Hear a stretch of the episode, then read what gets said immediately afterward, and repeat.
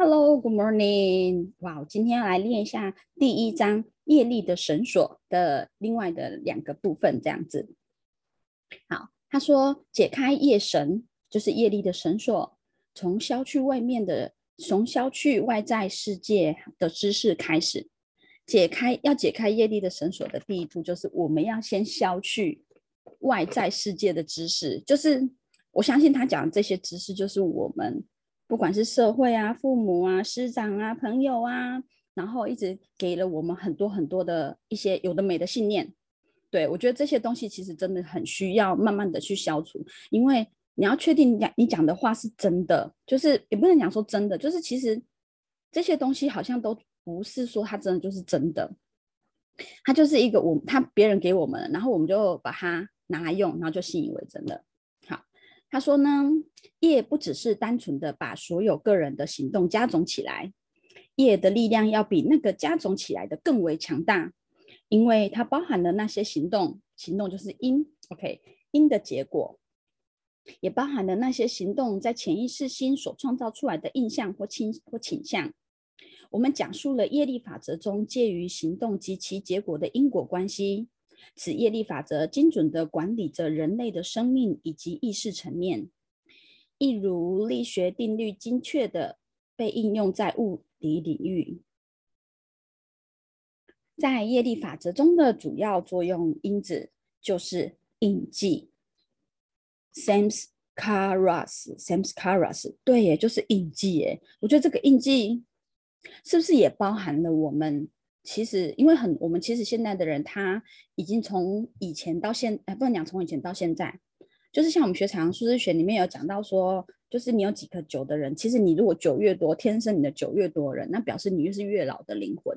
你来地球已经已经投胎了无数次了，无数次就可能，而且你甚至可能是嗯，比如远古时期的人啊。然后就是你已经来地球很久很久了。那还有就是，比如说像亚特兰提斯，像我自己，我就有发觉我有那种亚特兰提斯的印记。对我就好像要开启。然后因为最近后来接触了那个鼠尾草之后，白色鼠尾草之后，我真的有那种被开启的感觉。所以我觉得他讲这个印记啊，他说在业力法则中的主要作用因子就是印记。真的，我觉得这个印记真的很重要。他说啊，印记呢被储存在潜意识的心湖中，记录了人的性格、情境及活动。瑜伽科学的目标就是要让人们从业力的束缚中解脱，从而帮助他们可以证可以证得与无限合一。就是瑜哦，原来这里其实要讲瑜伽的科学。OK，好，瑜伽的科学的目的就是要让人们从业力的束缚中。整解脱，OK，好，所以我们要来怎么做瑜伽？难怪最近那个 Ted 老师就是一直要求，就是那个助将们要去找很多有关于瑜伽方面的的的资料之类的。好，然后他说，我们可以把业 想象成一条许多由绳索串起来的，有许多绳线串缠起来的绳索。这些绳线呢彼此交缠，使得绳索加强韧牢固。夜的绳索不可分割的交织着每一个生命的织布中。嗯，它紧紧缠绕住所有会呼吸的生命体。所以，其实我觉得这个感觉 讲到这里，我觉得这感觉有点像是能量，其实就是一直在交错、交错、交错、交错。当你的能量跟某个人可能有点，就是交在一起的时候，你们俩就会共，就是说蹦出一些火花的那种感觉，这样子啊。而且他这里有讲，我们越是强力挣脱想要挣脱的业的绳索，它的抓力就越扎实牢固。是不是真的？我们越是想要挣脱，它就越是扎实。然后呢，若是想要从中逃脱，我们必须其实要先获得相关有关的本我心及内在真理的知识。所以，其实真的，你想要挣脱业的那个绳索，就是像刚刚题目讲的，他希望的是我们必须要先从外在的知识开始，好吗？他说，大多数的知识都来自于外在的世界，我们透过感知、感官的感知。父母啊，学校的训练啊，邻居和社会的传统者，获取了外在世界的知识，对吗？这跟我刚刚讲的一样，我们被很多很多的信念是卡住的，而且这些信念怎么来的？不是我们自己创造出来的。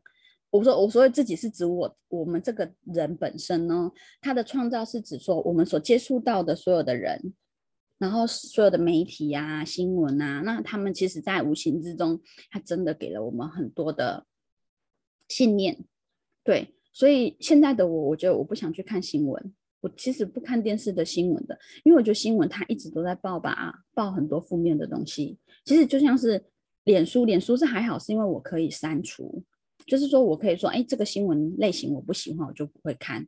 可是其实老实说啦，很多人还是处于一个属于比较负面啊，或者是说负面是一个比较笼统的词啊。我觉得很多人的状态就是有点属于那种，呃，万听万得万北路啊，然后怪天怪地怪树边啊，他所有的状态就是一直都是别人，他完全没有回来看自己，所以。我真心觉得哈，回来看自己好重要哦。嗯，对，好，他说呢，这类知识啊，在梵文中啊，称为 a p a r a v i d a l。OK，他说此案的知识，vidal 的意思是知识，para 的意思是超越哦，超越哦，而 a 是一个代表否定的字首，因此 aparavidya 的意思就是非来自超越的。而是来自此处的那些知识，只有 para video 或者是超越知识、超越的知识，或者说超越的知识，才能引领我们走向开悟和解脱。超越的知识，因为我们的知识，嗯，可是我觉得他这里讲超越的知识，会不会有一点，还是有一点那种怎么讲啊？就是我们已经学了很多阳性的知识，然后再学更多的阳性知识来盖掉它吗？去超越它，这也是可以，因为毕竟我们是用知识，我们就是靠着知识在生活的嘛。嗯，好，OK，理解，可以，可以，这样我可以理解。他说，Aparavidya 通常是那种透过伦理程序或者透过心和感官与物质世界接触所获获得的知识。至于 Paravidya，认真的求道者需要消去所有以这种外在方式学习而来的知识。认真的求道者需要消去所有以这种外在方式学习而来的知识。认真的求道者需要消去，所以我们今天我们要求道人是需要消去我们长久以来用这种方式，就是别人给我们的这些信念，然后我们所学习得来的这些信念啊，这些知识，我们其实是要去消消把它消除的。OK，他说呢，为了能让他解开业力的束缚的知识，他必须先解放过往的学习，解放目前所有学习在他生命历程中所留下的痕迹，是不是？这个也是啊，为就是我们为了要，就是我们要解开业力的束缚的知识，那我们必须放弃过往学习。OK，就有点像是我们在学习东新的东西，是不是？我们都要从归零，从零开始。嗯，对啊，你讲的归零学习，吃龟苓膏啊。OK，那他这里有讲的，我们要解放目前所有学习在他生命历程中所留下的痕迹，解放哦，是解放哦，解放我们已经存在我们脑袋很久很久的这些知识了。他说，在这个消去的学习过程中，我们会发现到无意识知识比有意识知识更强大。哦，天哪！无意识知识比有意识知识更强大。你看，无意识是在我们完全都没有准备的情况，就像我们小的时候，我们小时候对什么都不懂啊，那父母教什么我们就学什么啊，然后我们看到什么就认为是什么，因为那时候我们就已经是肉身的状态了嘛。所以呢，我们会用我们的感官去感受这个世界，那这个世界带给我们的，如果是不舒服，我们就会不喜欢嘛。啊天哪！可是这个真的是一个无意识，因为我们根本还不懂得分辨什么是，可是也没有好或不好，其实都只是体验而已。OK，好，反正无意识的知识是比有意识知识还要更强大，真的真的。好，如果我们告诉一个人不要去冥想一只猴子，那么我们几乎可以预测他绝对会把冥想的大部分时间全神贯注在那个猴子身上。这解释了所有学习中的无意识部分。这个跟上次那个什么萨古鲁他有讲到，就是说我们要怎么样梦想成真。他说，当你有所求的时候，或者别人告诉你不要去干嘛干嘛的时候，你就偏要，然后你整个人的状态就是。对啊，人家告诉你说你不要去冥想的时候，一只猴子的时候，那人家会讲说你不要去冥想，那你就会开始去想，哎，为什么不要冥想啊？可是猴子这样很可爱啊，叭叭叭叭叭叭，那你的脑袋就一直出现猴子，就去思想他的讲话，好可怕啊！你不觉得这很可怕吗？我我我觉得是啊，因为我有发觉我自己默默的，其实真的有很多的东西是我都没有发觉，然后它就已经在我身上，所以要解开这些东西的时候，我觉得这个过程真的是一个让我觉得。啊，就像我们常数学里面讲的，就是大灵魂。大灵魂的人，你必须要把你的脑袋打掉重练，因为大灵魂的人是属于比较理性思考的。那既然理性思考的人，他就会一直，因为你他所建构的这些知识、这些信念，就是他自己会牢牢的抓住，因为他认为外在的东西很重要，所以就很牢牢的抓住。所以我们必须要把它打破、打破、打破，解解放、解放、解放，真的。那好，他说呢，有意识心非常的拥挤，想要获取高阶知识，却谨慎训练有意识心。你看，无意识很强大，有意识呢的心就变得很拥挤了。所以，我们如果想要获取高阶知识，却竟然只能够训练我们的有意识心，然后呢，实证效果将会很小。所以，我们必须穿越有意识心的表面层次。然后去往无意识心，就是我们必须穿越有意识心的表面，它的表层，然后呢，去往那个无无意识心走。这样子，重要的问题是我们能够去到哪个程度？我们可否有意识的训练无意识心呢？这个问题对很多即将成为老师的人，特别是瑜伽老师而言，是令人沮丧的。因为这暗示着一位瑜伽士的真实知识大多是透过无意识心的学习，而这些是无法透过口语或自信上的理解来被传授的。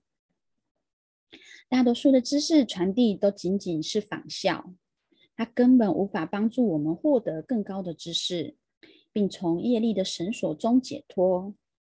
一位真正的瑜伽士会透过树立典范以及微妙的影响来教导学生，而非透过口语的交流。